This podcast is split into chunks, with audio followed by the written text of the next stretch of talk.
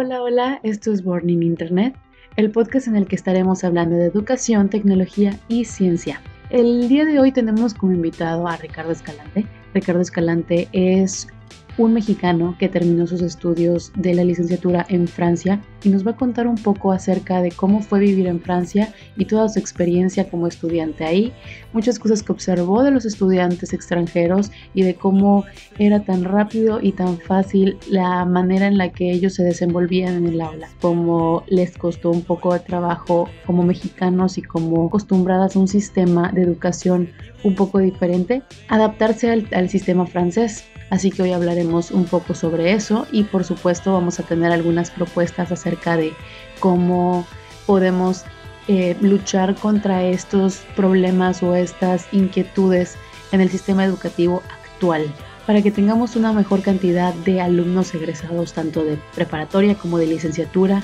que se les haga más fácil y más interactivo el estar en el aula. Este, se van a hacer algunas propuestas acerca de lo que se puede trabajar como, como escuela, como padre de familia, como maestro. Y sabemos que el cambiar, el querer cambiar una, un sistema escolar de tantos años es un, puede ser un poco difícil, sin embargo creo que con pequeñas acciones y con pequeñas cosas podemos hacer la diferencia para que nuestras generaciones siguientes vengan un poco mejor preparados y un poco más firmes al momento de elegir una licenciatura o al, menos al momento de concluir su carrera. Los voy a dejar con el, con el episodio de hoy. Sin embargo, les quiero decir que el episodio de hoy fue grabado 100% remoto. Eh, lo hicimos a través de una videollamada, por lo que el audio tal vez no es la calidad que estamos acostumbrados o que podríamos esperar entonces, sí les pido eh, un poco de paciencia acerca de esto. La verdad es que el tema de la pandemia y el coronavirus está afectando eh, muchas cosas, sin embargo, no vamos a parar con el podcast, no vamos a parar con el contenido, no vamos a parar con todo lo que les vamos a preparar y le vamos a seguir preparando. Mucha de la información que tocamos aquí va a estar en el Instagram, arroba bornin-internet, en donde pueden consultar algunas propuestas y algunas de las adecuaciones que hicimos o que o más bien alguna de las propuestas que hicimos para combatir un poco esta parte de la educación y empezar a aplicarlo desde casa. Comenzamos. Hola, esto es Born in Internet, el podcast en el que estaremos hablando de ciencia, tecnología y educación. Ricardo es uno de esos mexicanos super fregones que se fue a estudiar al extranjero hace algunos años, ahí concluyó su licenciatura y hoy nos va a contar todo lo que vivió en Francia en cuanto a la educación. Se han tocado muchos temas y uno de esos es las oportunidades que puedes tener en el extranjero. Y hoy Ricardo nos va a contar su experiencia. Pues muchísimas gracias Valeria. Sí, eh, de antemano pues te agradezco el darme aquí un espacio para que hable sobre la experiencia que yo tuve en el extranjero. Y pues sobre todo, pues me gustaría compartir muchas cosas de lo que pude pues percibir con respecto al estilo de vida en Francia, en lo que respecta a la vida estudiantil y lo que respecta a las condiciones que tienen los alumnos en tanto formación como en hábitos. Eh, yo fui estudiante en economía, yo ingresé a la Universidad Autónoma de Yucatán y uno de mis principales motores fue el querer estudiar en el extranjero. Yo siempre estuve buscando alguna opción que me permitiese eh, realizar alguna estancia de cierto tiempo, ya sea mínimo seis meses, eh, pero siempre buscando lo mejor para mí. Y pues resulta que hubo esta opción en la Facultad de Economía que tenía un convenio en ese entonces con el Consorcio de Universidades Mexicanas. Eh, yo formé parte de la generación del programa en Economía Toulouse América Latina y pues después de pasar un riguroso proceso de selección y cumplir con los requisitos, eh, fui elegido entre muchos candidatos a nivel nacional para pues formar parte de, de esta aventura. Yo realicé dos años de estudios en Francia, habiendo culminado allá mi licenciatura. Oye, qué padre. Oye, ¿y cómo, y cómo este, llegaste hasta ahí? O sea, que ya sabemos que te, que siempre tuviste como que la intención de irte al menos un semestre, pero ¿de qué manera pudiste detectar este, este programa e irte a través de este programa? Bueno, en lo que resulta de este programa, yo estuve buscando varias opciones. Yo presenté exámenes de admisión en siete universidades diferentes y pues allá es parte de lo que yo le agradezco al Centro Educativo Piaget, que fue donde pues, realicé mis estudios prácticamente toda la vida hasta antes de la universidad, que siempre los estuvieron ah, impulsando para tomar tanta cantidad de exámenes de admisión posibles para tener una mayor diversificación. Y pues yo cada vez que presentaba algún examen pues veía las posibilidades que lo, me permitía la institución a la que presentase. Eh, lo que más me llamó la atención en su momento de economía era que pues yo estaba buscando algo que no fuese a descapitalizar mucho a mis padres ni a mí.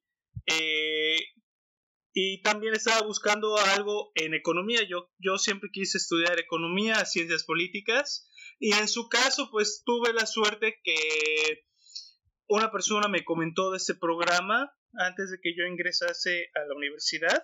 Y fue eso lo que terminó haciéndome decidirme por estudiar en la Universidad Autónoma de Yucatán. Después de haber ingresado, empecé a estudiar francés. Eh, hubo un momento en el que, pues, decidí pausarlo, pero, pero luego pues se fueron pegando un poquito más los tiempos. Tomé cursos de seis meses eh, intensivo, tuve que hacer mucho, mucha labor por mi parte para mantener tanto las calificaciones que me pedían como ir cumpliendo con los requisitos que se iban acumulando.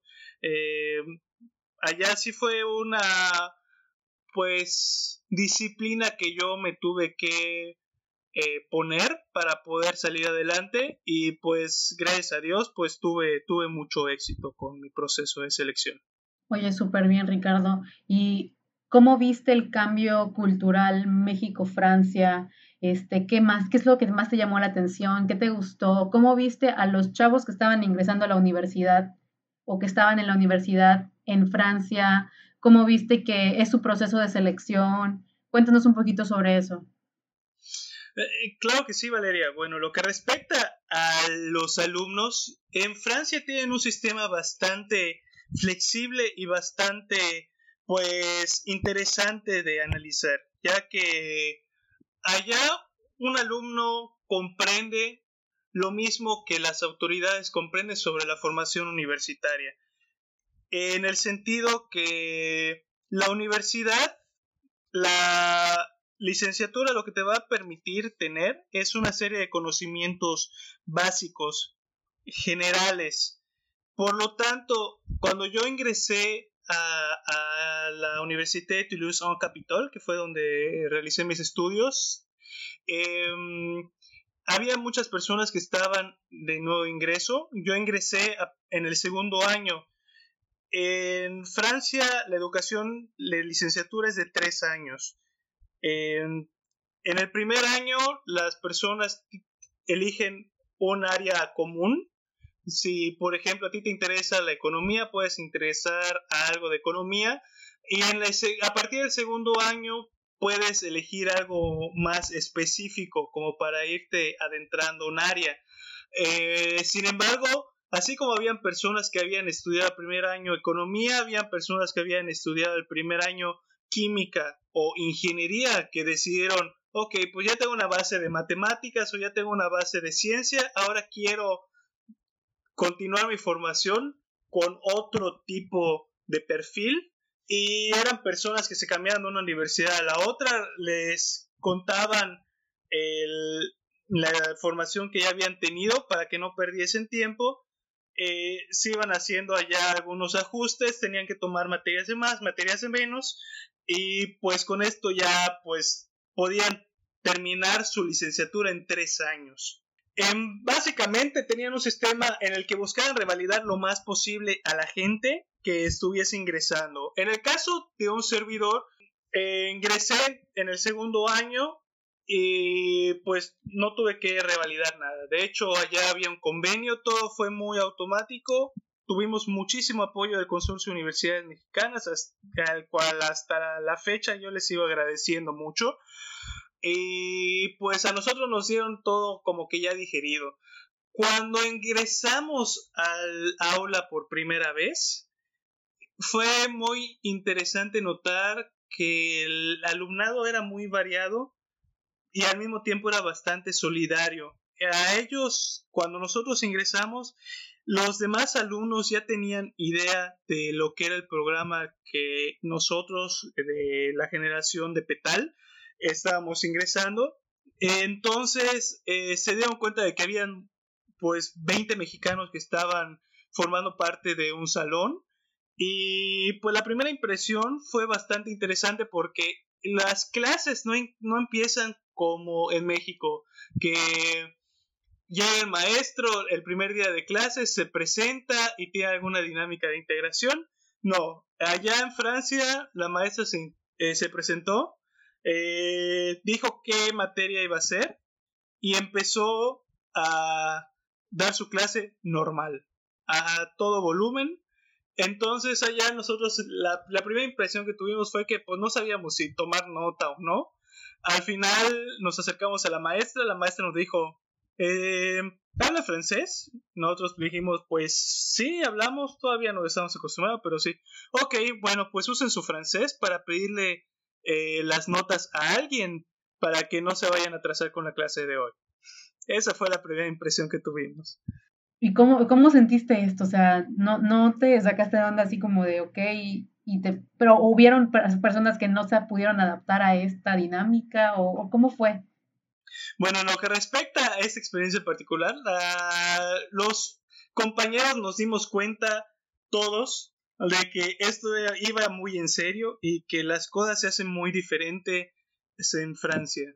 Entonces nos empezamos a cuestionar si realmente la manera en que se realizan las clases en México pues son las adecuadas o si pues quizás hacemos las cosas como que de manera más adecuada, más acolchada, por decir de alguna manera, para el alumno eh, en nuestro país.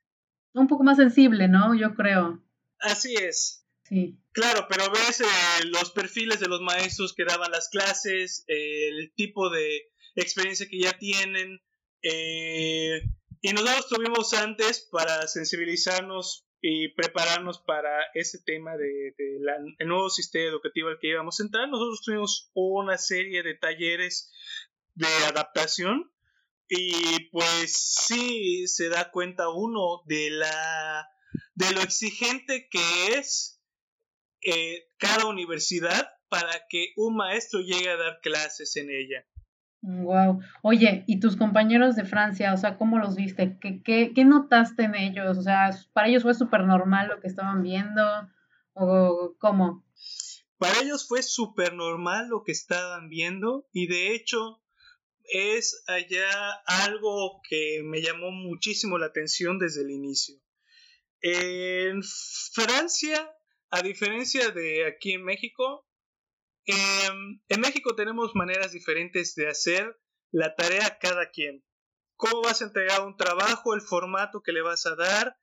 Eh, todo eso varía de salón en salón, de persona en persona y obviamente de territorio nacional en territorio nacional. En Francia todo está muy bien estructurado y los alumnos tienen ah, una serie de lineamientos que tienen que cumplir para su formato y una serie de, pues, tanto valores como costumbres con respecto a las interacciones con los maestros. Entonces, desde el principio, mientras nosotros estábamos sacando todavía la computadora y tratando de, de abrir Word, eh, los compañeros estaban sacando lápiz, papel y anotando.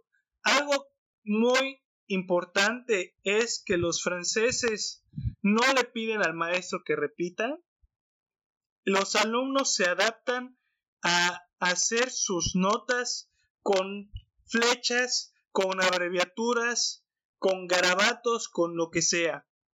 Y de cierta manera esto está muy estandarizado, entonces los alumnos son muy eficientes con la toma de apuntes eh, de las clases a las que están asistiendo. Eso fue la principal eh, el principal reto que tuvimos nosotros, eh, si quieren el principio.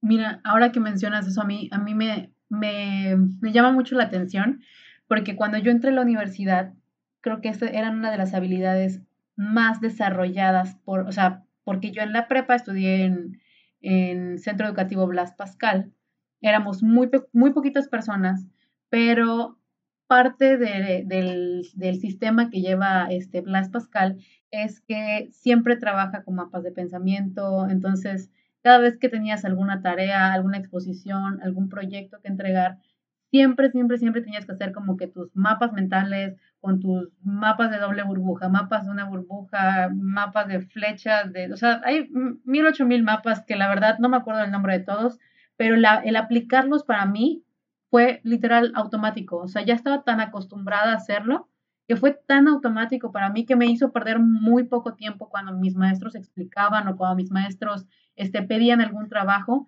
o pedían alguna lectura que, que, leyéramos algo, sobre todo en química, que pues química no solamente es este, parte de ejercicios, sino también es mucha lectura y, ver muchos conceptos que hay que tener muy claros. Para mí fue facilísimo. Y creo que esta, este sería uno de los puntos que yo mejor, este, bueno, ahora que vas comparando México, Francia, creo que es uno de los puntos que tal vez a muchísimos alumnos y a muchísimas personas les ayudaría a aplicar en su vida diaria.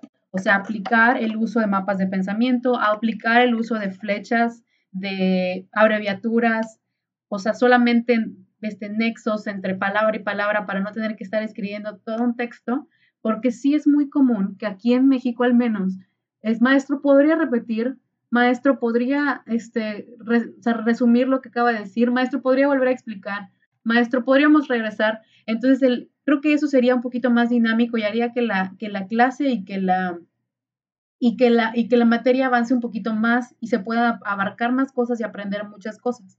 Lo que sucedía en muchas materias que eran un poquito más teóricas era que al final las últimas dos unidades las veíamos como que muy a prisa porque el profesor se detuvo mucho tiempo tratando de responder dudas que quedaron antes por no tomar las notas correctamente.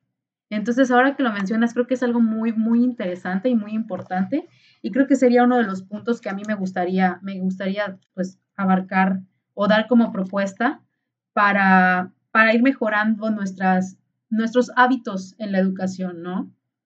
Absolutamente. Y de hecho eso es algo que se tiene que fortalecer desde edades muy tempranas porque es parte de la brecha educativa que tenemos en el país, ¿vale? Eh, algo muy significativo es que eh, tú hablas de, tu colegio. Yo en mi colegio hacíamos cosas muy similares. Eh, sin embargo, pues en la universidad, en la misma preparatoria, habían alumnos que no se acostumbraban. E imagínate en la universidad. En la universidad es excesivamente variada la formación de la gente y hay personas que nunca tuvieron un maestro que les pusiera a hacer mapas mentales. Había maestros que solamente les mandaban los apuntes. Los temarios, como bien dices, una mala costumbre que tienen los maestros en todos los niveles educativos de nuestro país y que vale la pena recalcarlo, es que los temarios nunca se acaban justamente porque el tiempo no da. El maestro puede estar muy comprometido, pero si un alumno le pide apoyo y el maestro decide apoyarlo, es tiempo que termina eh, perdiendo la clase como tal y termina afectando mucho, eh, sobre todo en los últimos días del semestre, del año.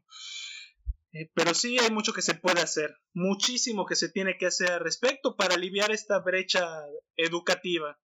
Claro, por supuesto, y es que eso lo ves, es súper típico aquí en México, que hay algunos temas que o vemos muy en la carrera o simplemente no vemos, y por ejemplo, a nosotros, sobre todo en la universidad, nos sucedió muchas veces eh, nosotros presentamos exámenes nacionales, no solamente presentamos exámenes presenciales, este, cada parcial aquí con nuestro maestro, sino que hay un parcial, al menos en una materia que tenemos que presentar un examen nacional para evaluar, sobre todo de, de materias muy importantes, por ejemplo, mecanismos, diseño mecánico, redes industriales, o sea, materias que marcan mucho la formación, bueno, en mi caso como mecatrónicos y seguramente en otras carreras, este, como industriales, como arquitectos.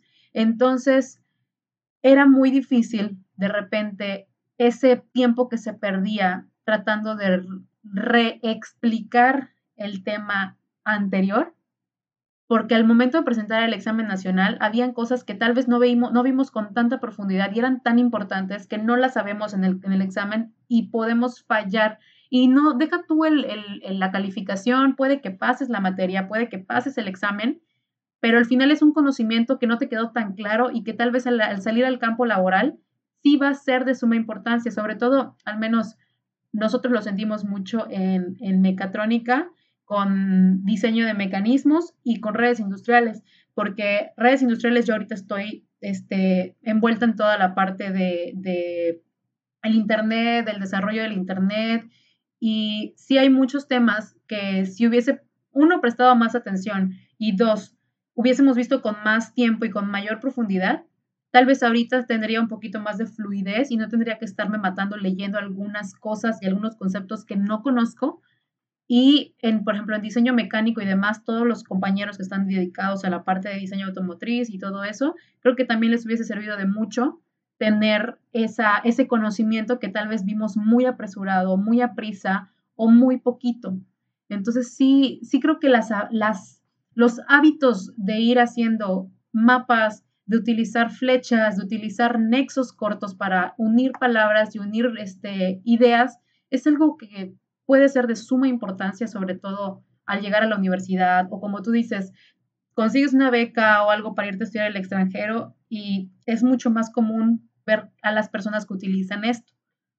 Así es, así es. es, son costumbres muy diferentes y eh, desafortunadamente una parte que tienen que cuidar mucho los maestros en nuestro país es el no avanzar tan rápido por, por los temas que pueden haber allá de, la formación de los alumnos, de costumbres en la toma de, de apuntes, pero todo eso va haciendo una bola de nieve que finalmente pues va a impactar toda una generación, no nada más un alumno. Entonces, eh, allá pues nosotros en México tenemos una educación muy personalizada, muy individualizada, muy eh, con mucho tacto, pero tenemos que ponernos a pensar realmente si es algo positivo o es algo negativo este tacto, porque en Francia, por ejemplo, eh, es muy difícil llegar a un maestro y que te vaya a atender y te vaya a responder alguna duda que tienes. Mientras que aquí el, maestro en la misma clase va a detener toda la clase para repetir el tema. Que no es en sí algo tan malo, pero ah, puede haber diferentes maneras en que se puede resolver ese tema. Allá sí que es, es algo es algo que lo dejo mucho a la imaginación de, los maestros que son los que pues tienen más experiencia con esto, pero yo, en opinión, con lo que me tocó ver eh, y vivir durante los dos años que estuve en Francia fue este tema, que quizás no es algo tan positivo el tener tanto tacto con los alumnos. Sí, este, de hecho ahora que lo mencionas, creo que sí, sí comparto esa idea y quiero hacerte una pregunta. Em, por ejemplo, Aquí en México es muy común que sabes que el primer día de clase es día de integración, sabes que el día de revisión de examen o de proyecto solamente te van a revisar el examen y el, proyecto y después va a ser, si el maestro te da retroalimentación, va a ser, ay, es un rato libre, me voy a la cafetería, me compro un refresco, me lo voy tomando y cuando sea mi turno de retroalimentación, llego a la, a la retroalimentación. ¿Cómo era en Francia eso? O sea, ¿cómo era el, te doy tu calificación, te doy tu retro? ¿Qué hacías después de? ¿Te quedabas ahí en el salón? Eh, mira, vale, los, allá en Francia era excesivamente diferente el tema de las calificaciones y de las asignaciones de tiempos, en el sentido que eh, las clases empezaban a las 8 de la mañana y dependiendo del día nosotros teníamos que estar pendientes del el calendario porque te podían decir, un día vas a terminar a las 6 de la tarde, otro día vas a terminar a las 8 de la noche. Eh, a veces eso afectaba incluso ir a clases el fin de semana. Eh, a veces había, había temas así. Nosotros teníamos que estar muy, muy, muy abusados para, para ver que si teníamos clases, eh, qué día, a qué hora. Y lo, que en lo que respecta a la asignación de tiempos de revisión o tiempos de integración, no hay integración como tal. De hecho, eh, nosotros estudiábamos en anfiteatros con capacidad como para 250 personas. El primer día de clases lo veías lleno porque todo el mundo quería ir a ver eh, pero luego se empezaba a vaciar con alumnos que decían, no, pues lo estudio por mi propia cuenta, que me manden el contenido y presento el examen.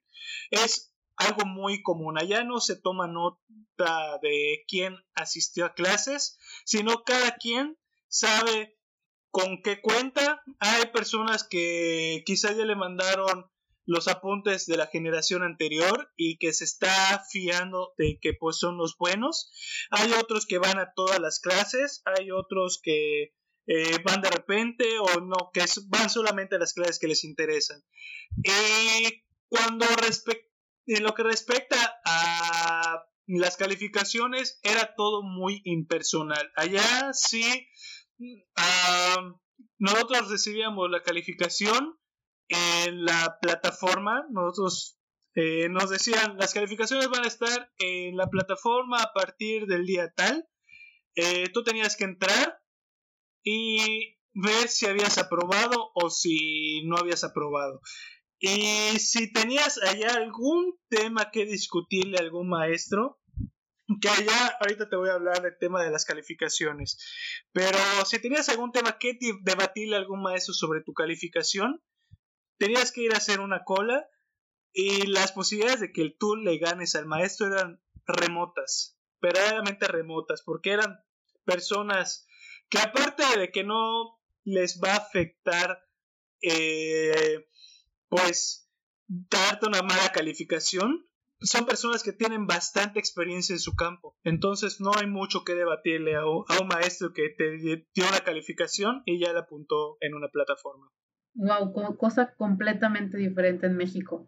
O sea, porque aparte en México, esto ahorita que mencionas lo de las, las asistencias, las asistencias son un factor para que tú apruebes la materia. Y eso muchas veces, digo, hay muchas veces que es verdad, es completamente este, aceptable, sobre todo para algunas clases, pero también hay muchas veces que te limitas mucho. Por ejemplo, cuando quieres hacer algún proyecto, cuando quieres hacer emprender algún, este, algún negocio o en mi caso, por ejemplo, que cuando, bueno, al menos hasta el semestre pasado, que acaba de terminar, yo trabajaba y estudiaba y además estaba con lo de la beca del, del Centro de Mujeres en Tecnología.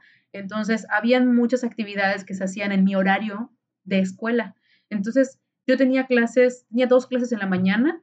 Las clases en, en la universidad, eh, bueno, en la VM eran de 7 de la mañana a 12 del día la primera tanda, que son como que los primeros cuatro semestres, pero puedes cargar, si te retrasaste, si te diste de baja algún, algún semestre o algo así, puedes llevar materias de otros semestres y son en la mañana. Entonces yo tenía dos materias en las mañanas y toda mi carga normal de séptimo semestre, octavo semestre, perdón, en la tarde, de 4 de la tarde a 10 de la noche.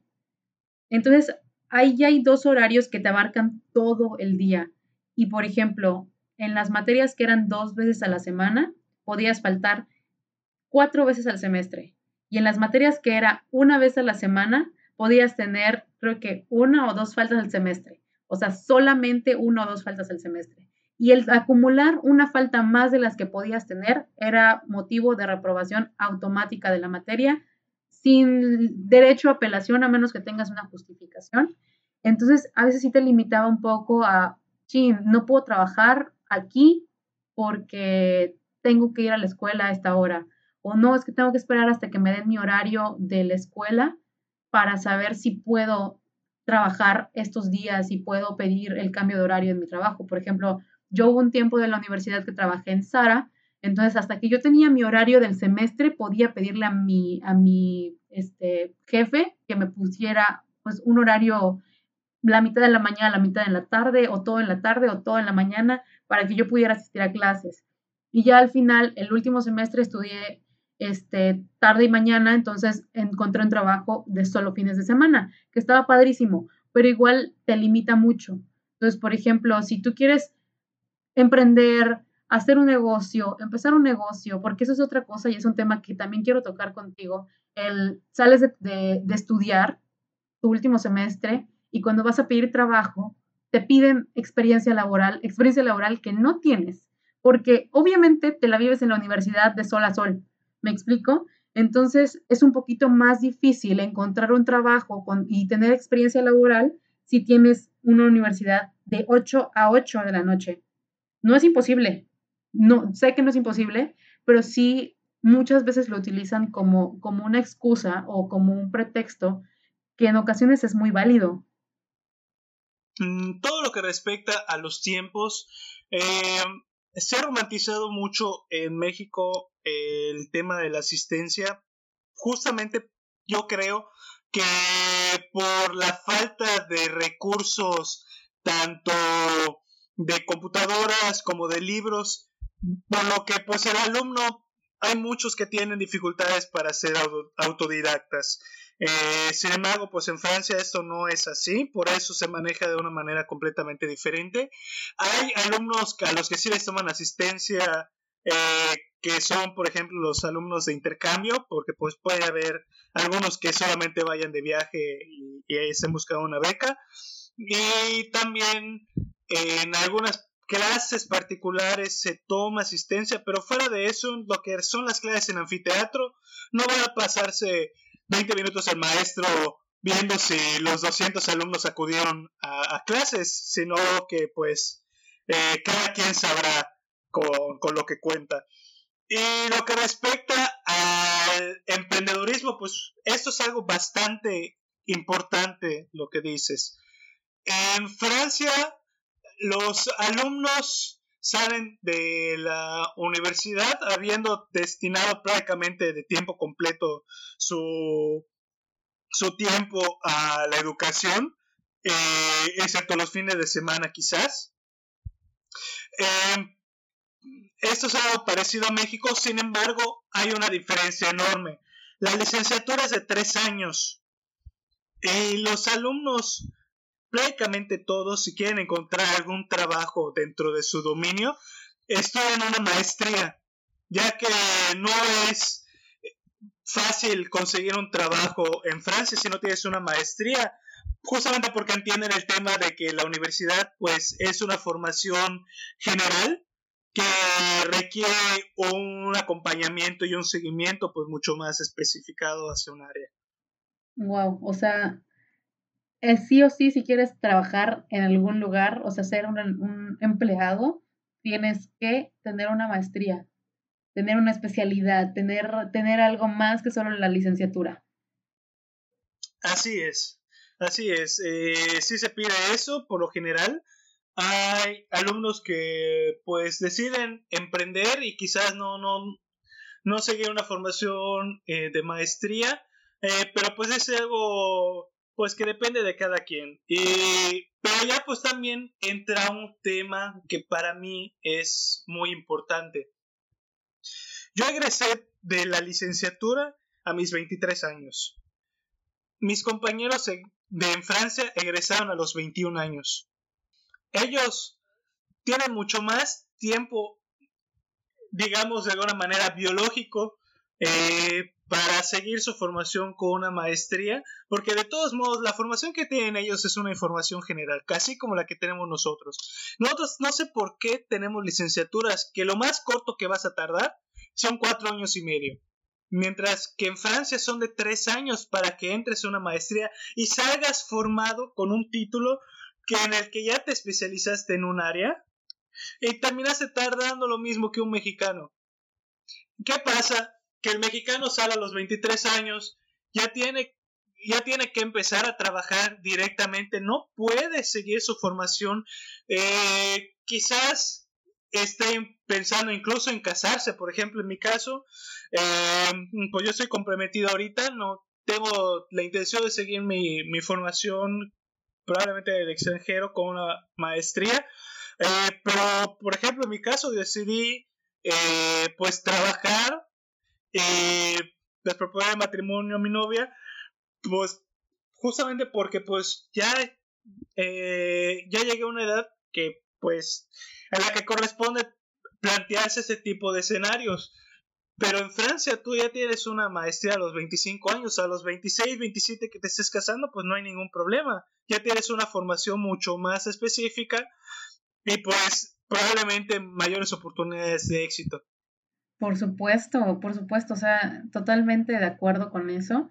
O sea, digo, yo, yo la, la manera en la que tú la que tú quieras, o sea, si casarte a los 25, 26, 27 o a los 30, 32, es completamente, este, de la, o sea, es una decisión muy, muy, este, individual, pero tienes mucha razón en eso, o sea, tienen muchísimo más tiempo en comparación a lo que veíamos en, este, en el podcast de la semana pasada, en el episodio de la semana pasada, que yo siento que somos, al menos en México, al elegir una carrera, somos muy inmaduros, somos muy jóvenes, tenemos tomamos una decisión muy importante a una temprana edad, pero yo creo que aquí, con, todo lo que nos cuentas y con todo lo que nos dices, tal vez no es tanto que somos muy jóvenes para tomar la decisión, sino que no estamos bien orientados para tomar la decisión. Y es uno de los temas que yo quería aclarar. No, perdón, no pude aclararlo el, el episodio pasado, la verdad es que se me pasó, pero, por ejemplo, veíamos la comparación con Israel, que en Israel el, la edad de egreso de una licenciatura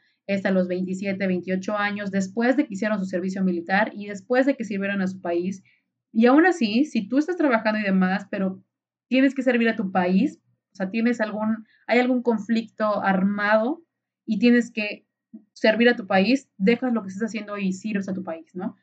Eso igual es, digo, es otro tipo de cultura y otro tipo de educación y otro tipo de, es otro tema, pero si te das cuenta, en Francia egresan súper pequeños, o sea, estás hablando de 21 años, ya saliste de la universidad y a los 20, ¿qué? 24 años ya tienes una maestría. Entonces, tal vez lo malo no es la edad temprana a la que entras a una universidad. Me gustaría saber un poco sobre cómo es, cómo es cuando salen de prepa, qué es, qué, es lo, que, lo que ellos vieron en prepa. No sé si tú tengas idea de lo que, de cómo los preparan para tomar la decisión de estudiar una carrera en Francia, pero estaría muy interesante saberlo porque ellos ya están completamente conscientes de lo que quieren hacer, centrados en lo que quieren hacer, y pues obviamente también me puse a ver, este, ver em, estadísticas, y aquí en México, el, tú como comentaba, el 20.1% de personas, de ciudadanos terminan la preparatoria, y de los que terminan la preparatoria es un número de verdad de llanto el ver la cantidad de personas que egresan a una para estudiar una licenciatura y luego termina la licenciatura. O sea, es para llorar. Pero además en Francia, además que hay un número muy alto de personas que terminan la preparatoria, bueno, lo que, lo que aquí es preparatoria, hay un número muy alto, o sea, de las personas que ingresan a la, a la universidad, el 85% de ellos egresan de la universidad, terminan una carrera universitaria. Entonces, es el, la cantidad de personas que, estudian la carrera y que egresan de esa carrera es muy alta. Y si además tú me dices que tienen que estudiar una maestría para poder trabajar en, el, en la industria, me encantaría saber, digo, ahorita no tengo el, dato, pero me encantaría saber cuántas personas en Francia tienen una maestría y ya tienen un, este, una especialidad a sus 24, 25 años. Claro, bueno, ese, ese dato no te lo podría dar, sin embargo, este, una, una, cifra precisa yo no te podría dar, sin embargo, pues de los compañeros de generación, eh, pues prácticamente todos estaban eh, viendo si se tomaban un año sabático y luego empezaban con su formación eh, o si presentaban directamente. De hecho, pues de mi círculo de amigos franceses, este, pues básicamente siempre estaban platicando de que, ah, sí, mañana presentamos en la IA y, siempre estaban hablando de esto, de que ya estudiaste para el examen. Eh, ellos estaban concentrados en el examen de, ingreso a la maestría, cuando todavía no terminaban siquiera la, licenciatura, porque sabían que lo iban a requerir. De hecho, es allá donde empiezan eh, los temas. Eh, los franceses cuando se gradúan de la licenciatura, eh, hay, hay, algo que se llama remise de diplôme, que básicamente es lo mismo que nuestra graduación, pero es algo nada solemne. De hecho, solamente les dan el papel y listo, se regresan a sus casas como tal. No hay fiesta, no hay nada. En nuestro caso, los mexicanos nos dieron allá cierto tratamiento preferencial y de hecho nos llevaron un banquete bastante bueno, eh, con vino, canapé y, varias atenciones que tuvieron con nosotros. Em, sin embargo, el resto de nuestros compañeros franceses pues no, no tuvieron algo así. ¿Por qué? Porque es como si te graduaras de la secundaria o si te graduaras de la prepa. No es el final del camino. Wow, o sea, pero ya cuando, eh, cuando egresan de la maestría sí se hacen su fiesta o tampoco. O son más, más fríos. Cuando egresan de la maestría eh, sí suelen celebrar más, eh, pero no al mismo nivel que aquí. Allá... No, entonces, ¿qué? Aquí en México celebramos por lo que sea. Así es. Así es. Bueno, que de hecho, pues no te vayas muy lejos. En realidad es algo que, que también en Estados Unidos, pues eh, todo lo que es el prom, eh, todo lo que es este la, la, graduación se celebra muy en grande. En Francia no siquiera en Francia yo te puedo decir que es algo muy pequeño, justamente porque las generaciones son muy grandes, la gente no llega a integrarse como grupo tal cual. Uno pues tiene afinidades con gente, hace sus amigos, pero finalmente pues de cierta manera ah, no hay como que una integración tal cual y pues esto impacta mucho de que pues cómo nos vamos a poner de acuerdo para hacer una fiesta si ni siquiera nos, si ni siquiera me pasabas las notas. Claro, por supuesto. Y aquí en México yo siento que eso es mucho más, más común. Bueno, al menos yo, en mi generación, somos muy poquitos, pero lo he visto en, en otras carreras. O sea, mi carrera, mi generación de la carrera somos muy pocos, pero lo he visto en otras este, carreras que también o sea, son un poco más de personas, pero no, no sobrepasan los 35, 40 personas. Entonces, literalmente, entre todos se ayudan, entre todos se, se, apoyan, entre todos se pasan las notas. Oye, no vine la clase pasada, ¿me puedes decir qué dijo el profe? Y no hay problema por eso. O sea, ¿allí en Francia no sucede esto? Eh, sí solidaridad, sin embargo, no al, al grado pues, al que estamos acostumbrados nosotros. Allá Ah, y, te das cuenta muy rápido con algo tan fácil como eh, cómo la gente se saluda. En Francia, tú es bonjour, ça va? Es como eh, ¿todo bien? o ¿cómo estás?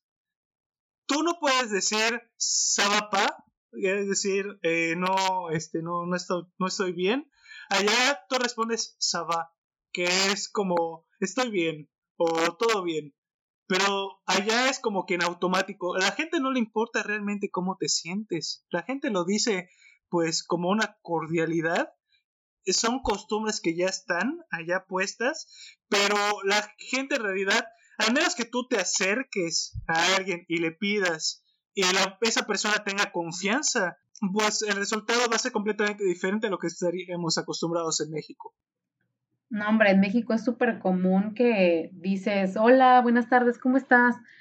Pues bien, pero el fin de semana y empieza el chismerío y empiezas a decirle, te desahogas con la persona, lloran, se abrazan, se apoyan y luego ya empieza, empieza la plática de verdad, ¿no? Bueno, al menos yo siento que es súper común y súper, bueno, en México, al menos en México es muy cálido saludar a una persona, preguntarle cómo está, platicar un poco y ya después comenzar el tema. O sea, a menos que vayas a algo muy en específico y que vayas a algo así de que tienes media hora para decirlo, no profundices tanto en temas tan, tan sentimentales, ¿no? Claro, que, que no es algo malo en sí, la forma en que, que nos, pues, en la que interactuamos en el país. Eh, sin embargo, pues son tiempos allá que se van perdiendo. eh, por verlo, si lo queremos ver desde un punto de vista pues más corporativo, profesional, eh, una persona que te quita 20 eh, minutos en un saludo, pues en Francia quizás no, no sea alguien tan agradable. Aquí pues es súper normal. Depende pues solamente del contexto. Claro, claro, claro. Digo, tampoco es como que te vas a ir desahogando con todas las personas que cruzan en tu camino, pero sí es muy común al menos saludar, cruzar un poquito las palabras, dos, tres palabras, cinco minutos de cómo, has, cómo han estado, o por ejemplo, si son compañeros de trabajo y uno vive en Monterrey y el otro vive en Mérida y se acaban de ver, ¿cómo está la familia? ¿Cómo está la familia? ¿Está bien mi esposa? No, pues enfermó mi niño, pero ya está bien, punto, y ahí termina y ya continúa su vida. Pero sí es muy común preocuparse por la estabilidad de la otra persona. Bueno, al menos yo lo veo muy común, muy normal. Sí, oye, me nos ibas a contar el tema de, de este de las calificaciones. Te iba a preguntar sobre las calificaciones en, en, Francia. Este, ¿cómo se te hicieron? O sea, ¿se te hizo que los maestros eran muy duros o eran más, más tranquilos? ¿Cómo, ¿Cómo fue tu experiencia? O sea, ¿qué tan, qué tan exigentes eran y qué tan difícil fue obtener una calificación buena? Bueno, a diferencia de México, un maestro en Francia te va a calificar con base en lo que tú deberías saber como un profesional. No como lo que tuvieras que saber como un alumno, sino como un profesional. Entonces, eh, cuando una persona que tiene dos doctorados y tiene 30 años de trayectoria educativa y certificaciones y ha dado clases en cinco universidades del top 400 del mundo. Este, cuando un maestro así te da clases, pues definitivamente va a esperar eh, pues más del alumno de lo que se esperaría un maestro eh, en México, no por menospreciar a los maestros mexicanos, sin embargo, pues sí es mucho más riguroso el proceso de selección de los eh, maestros allá. y por lo tanto, las calificaciones se manejan con base eh, a un puntaje de 20 puntos. La calificación mínima probatoria es de 10. Y esta calificación de 10, eh, para que tengan una idea, la referencia de calificación en el marco mexicano más o menos es como un 6.5 o un 6. Es como que te estuvieras sacando un 6 en México. Que tú saques un, un, 10 en Francia. Bueno, no, de hecho, no, un 10 es como si estuvieras sacando un 7.5. Entonces, eh, en realidad, que tengas un 10, 7.5. Tienes 10.5, vale un 8. Tienes este 11, en México se traduce como si fuese un 8.5. 12 eh, es como si fuese un 9. Entonces, más o menos así van las, las equivalencias de calificaciones en el país eh, con respecto a las de Francia. Porque ahí va el tema.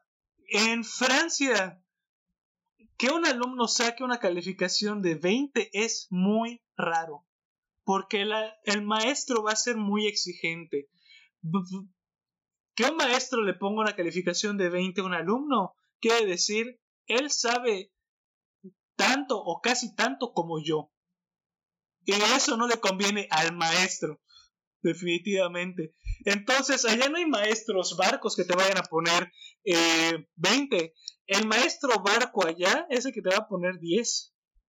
Y no es que haya maestros barcos tal cual, porque aparte, pues, eh, no hay ese concepto de, maestro barco. De hecho, los maestros parecía que buscan la manera de fregarte.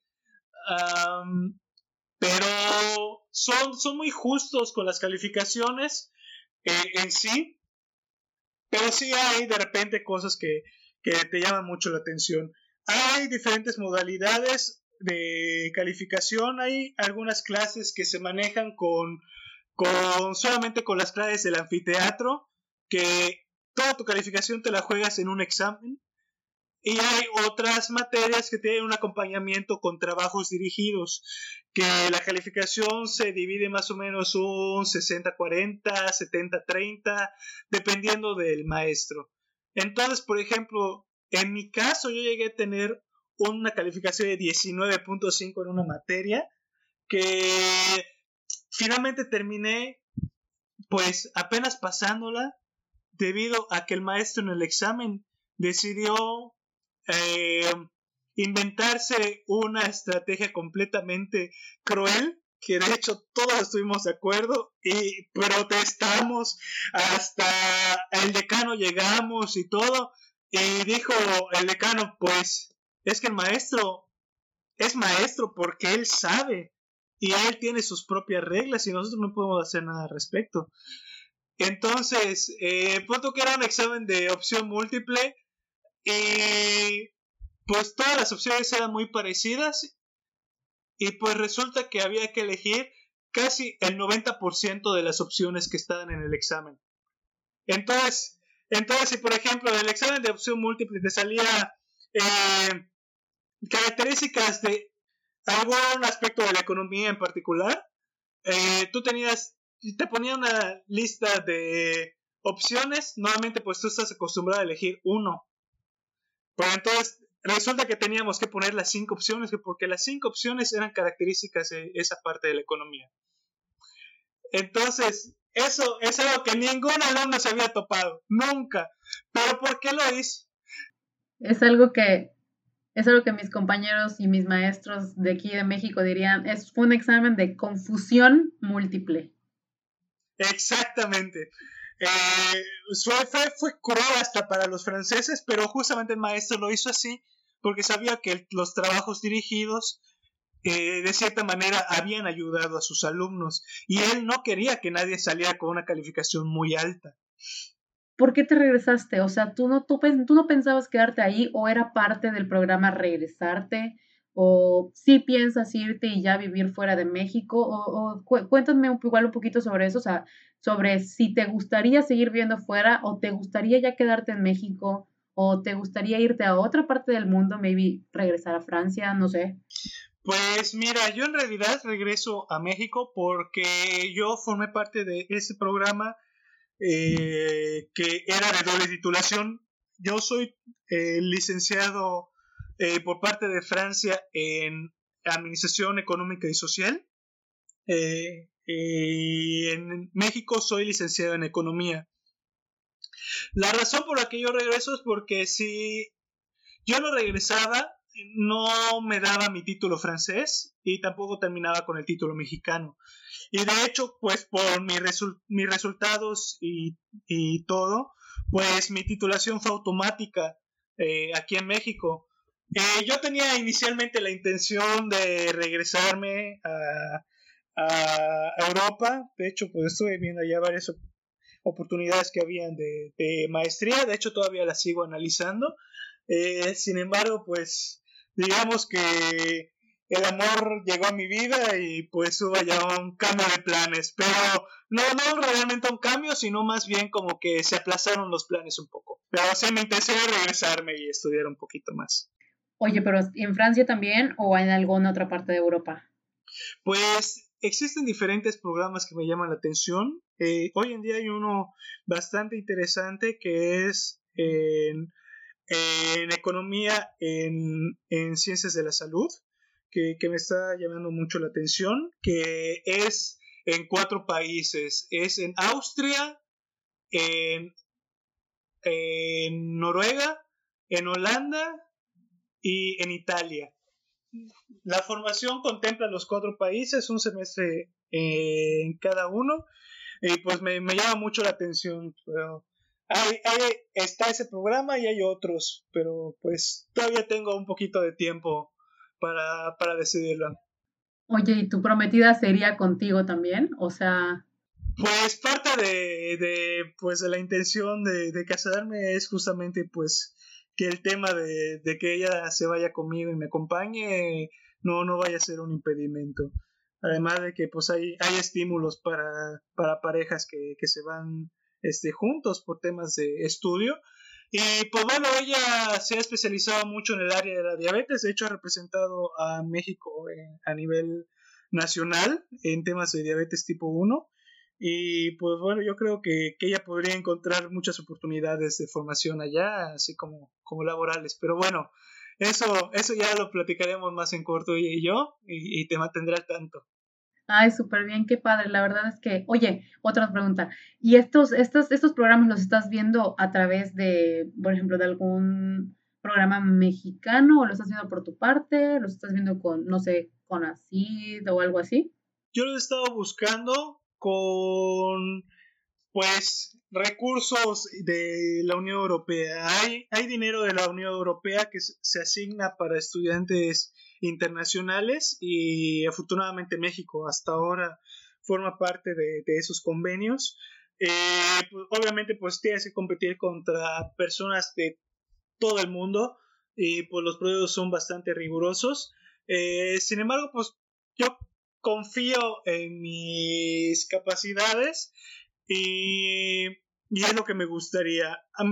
me planteé la posibilidad de CONACIT, sin embargo, pues eh, digamos que uno, hubo una mala experiencia que tuvieron conocidos que estaban estudiando en Europa justamente del periodo en el que yo estaba, que pues les cancelaron sus becas y les pedían el reintegro de, de los fondos que ya les habían dado, que porque no habían terminado, pero no habían terminado porque les estaban quitando los fondos.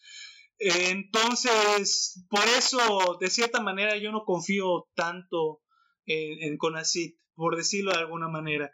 Sin embargo, yo sé de las bondades del programa, me encantaría, pero pues sabiendo estas, estos precedentes, sí tengo mis reservas con, con, lo que respecta a CONACIT.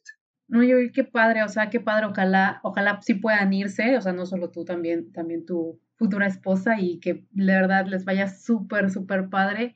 Creo que es una experiencia súper buena y creo que es una, una oportunidad de formación y de, y de crecimiento tanto personal como laboral muy, muy, muy padre y muy importante. Entonces, felicidades, felicidades, muchas felicidades por todo lo que has hecho, por todo lo que has logrado, por tu por todo tu valor también de, de desprenderte y de irte y de, y de hacer ese, ese pequeño empujoncito que tal vez tuviste que no cualquiera este, se atreve. Muchas veces tenemos miedo de separarnos de papá, de mamá, de lo normal, de, nuestra, de no salir de nuestra zona de confort. Entonces, qué padre que tú lo lograste, que tú lo hiciste y que todavía tienes ganas de seguir haciéndolo y de seguir creciendo y de seguir conociendo y seguir estudiando. Esto está padrísimo, de verdad te felicito, Ricardo. Muchísimas gracias. Eh, sí, de hecho, pues allá, pues mi exhorto es justamente eso. Hay muchas oportunidades que están allá.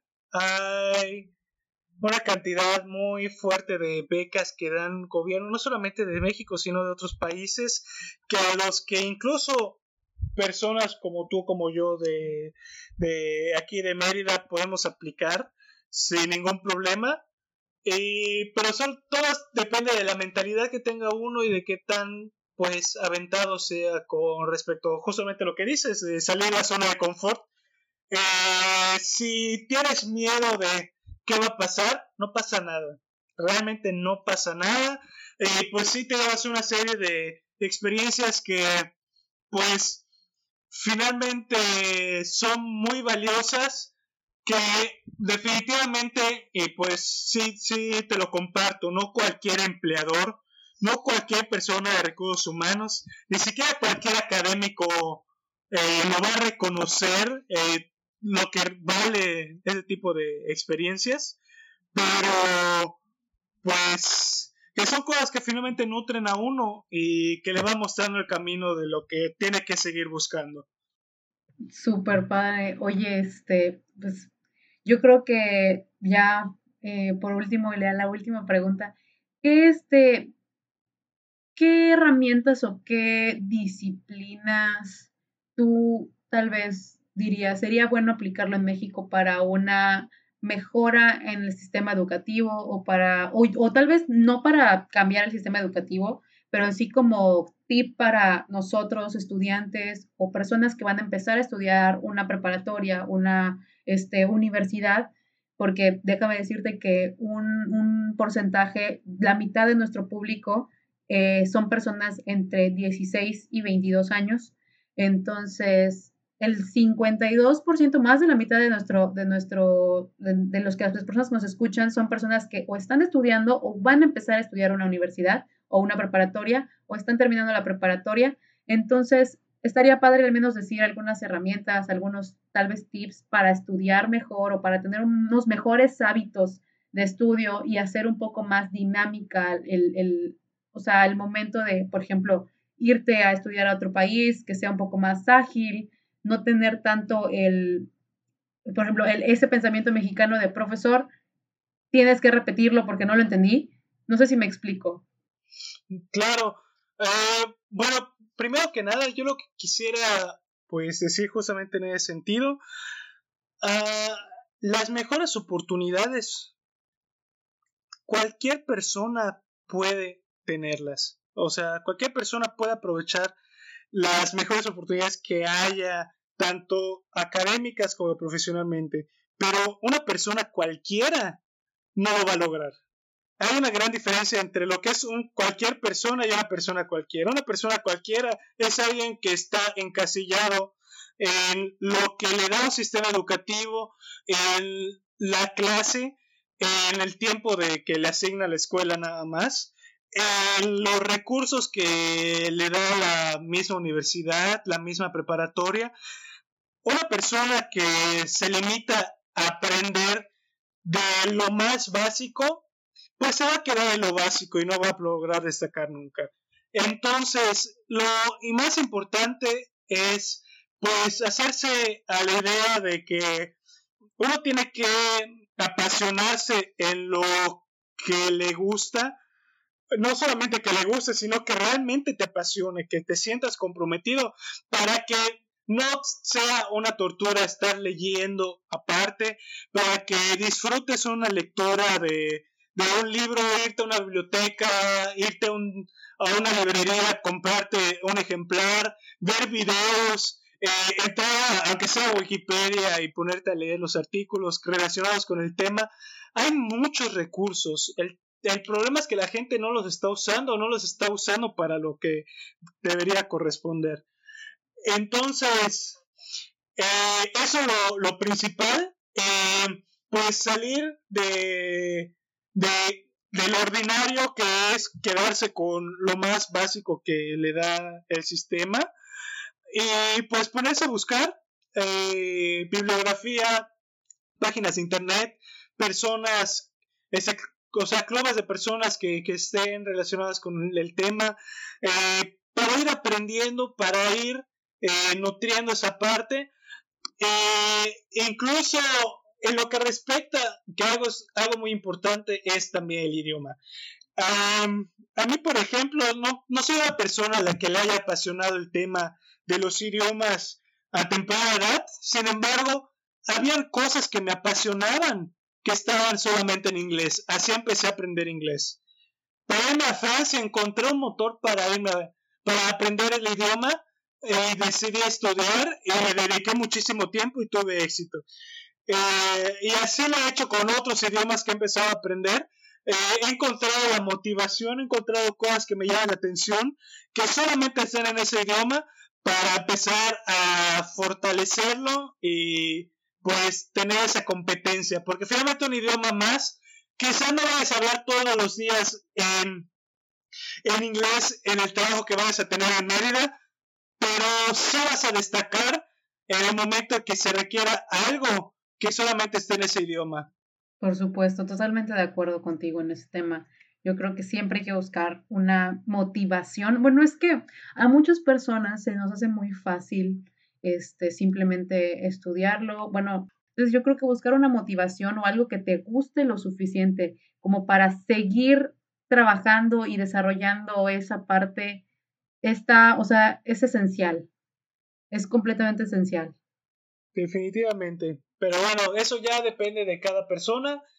Eh, esperamos que no lo dejen pues pasar porque pues el tiempo el tiempo vuela, realmente vuela y hay que aprovecharlo. Ricardo, no sé si quieras dejarnos redes sociales o algún medio por el cual nos podamos comunicar contigo, algún medio que quieras dejarle a las personas que nos escuchan para que te encuentren, referencias. Sí, claro que sí. Eh, a mí me pueden encontrar que en redes sociales, que en mi Instagram, que es R-A-E-B-J-V, RAEBJV, eh, mi Facebook es Ricardo Escalante, eh, pues en LinkedIn me pueden buscar igual, de la misma manera, Ricardo Escalante, cualquier cosa que necesiten, yo estoy muy, muy a disposición, igual si alguien se te acerca y quiere pues saber algo de mí, pues tú tienes mi teléfono y ya lo puedes compartir con mucho gusto. Claro que sí, pues muchísimas gracias por este espacio, por tomarte el tiempo de, de, contarnos toda tu experiencia y de contarnos cómo fue y la educación en Francia, cómo fue tu vida en Francia.